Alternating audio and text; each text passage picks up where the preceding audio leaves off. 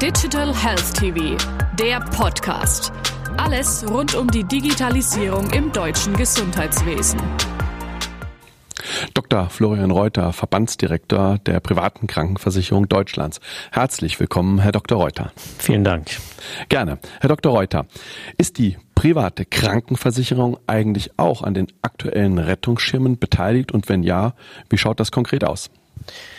Die private Krankenversicherung als substitutive Kranken- und Pflegeversicherung ist natürlich auch gefordert, sich an den Maßnahmen zur Bekämpfung der Corona-Pandemie und allem, was damit zusammenhängt, zu beteiligen.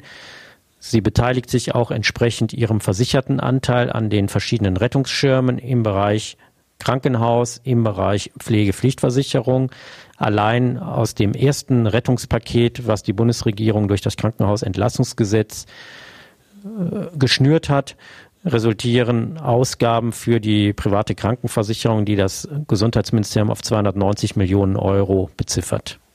Welche weiteren Maßnahmen zur Versorgung haben Sie getroffen?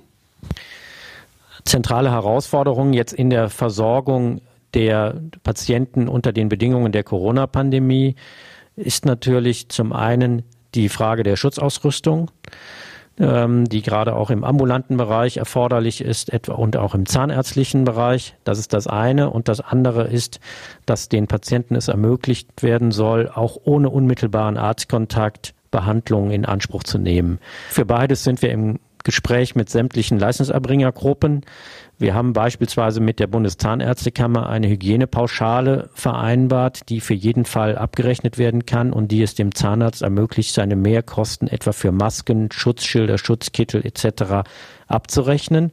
Das zweite große Feld ist, dass wir Rechtssicherheit schaffen im Bereich der Telemedizin durch Abrechnungsempfehlungen mit der Bundesärztekammer, mit der Bundespsychotherapeutenkammer und anderen Verbänden, die es den Leistungserbringern oder den Heilberufen ermöglichen, soweit es irgendwie medizinisch vertretbar ist, ihre Leistungen auch per Video, über Telemedizin, per Telefon etc. zu erbringen. Grundsätzlich raten wir aber allen unseren Versicherten auch wichtige Behandlungen jetzt durchzuführen, um spätere Gesundheitsschäden durch aufgeschobene Behandlungen, abgesagte Behandlungen zu vermeiden. Die private Krankenversicherung engagiert sich bekanntlich stark in der Pflegeberatung und in Sachen der Qualitätsprüfungen in der Pflege.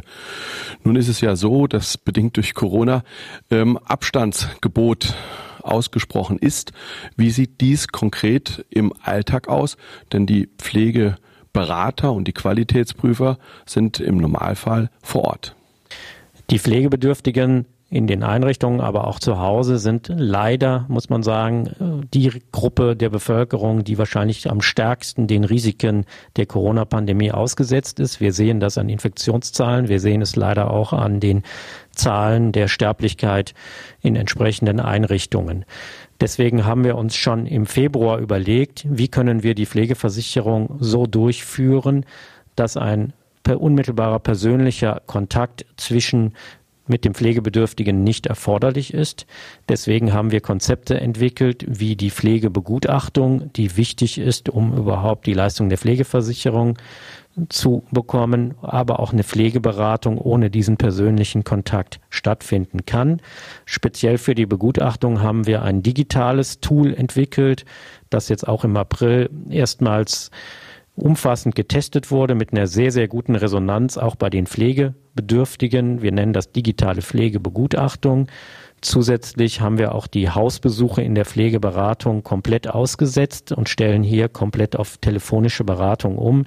Wir werden auch nach und nach die Klienten, die wir haben in der Pflegeberatung der Kompass GmbH, abtelefonieren, denn wir müssen zwar Abstand halten, aber es ist ganz wichtig, dass wir Kontakt halten zu den Pflegebedürftigen, die wir jetzt nicht alleine lassen dürfen. Diskutiert wird gleichermaßen den Beschäftigten der Pflege einen Zuschlag aus der Pflegeversicherung zu gewährleisten. Wie beurteilen Sie dies? Gerade die Pflegenden erbringen natürlich im Moment einen ganz, ganz wichtigen und auch einen ganz, ganz schwierigen Job.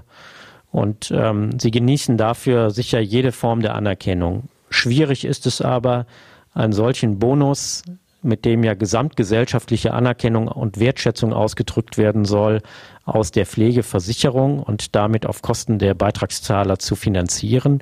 Gesamtgesellschaftliche Anerkennung sollte auch gesamtgesellschaftlich finanziert werden, das heißt durch Steuermittel.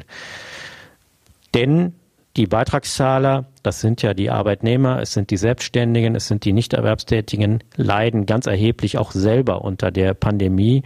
Sie selber müssen sehen, dass sie ihre Beiträge zahlen können und haben zusätzlich häufig auch noch Sorge um die Existenz ihrer Arbeitsplätze. Viele sind in Kurzarbeit. Und ihnen jetzt zusätzlich noch diesen Bonus zur Finanzierung aufzubürden, halten wir für ein ganz falsches Signal. Hier muss der Steuerzahler einspringen. Wie wirkt sich Corona ganz konkret auf die Arbeit des PKV-Verbandes aus?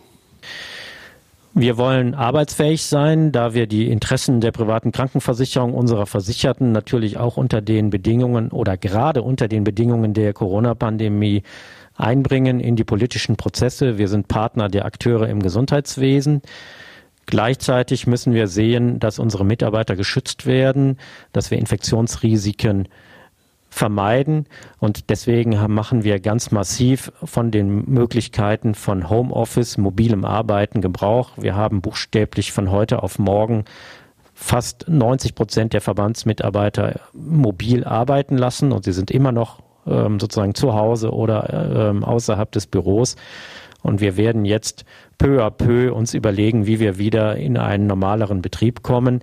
Aber zentral ist, wir müssen arbeitsfähig sein, wir müssen kontaktfähig sein und uns einbringen können.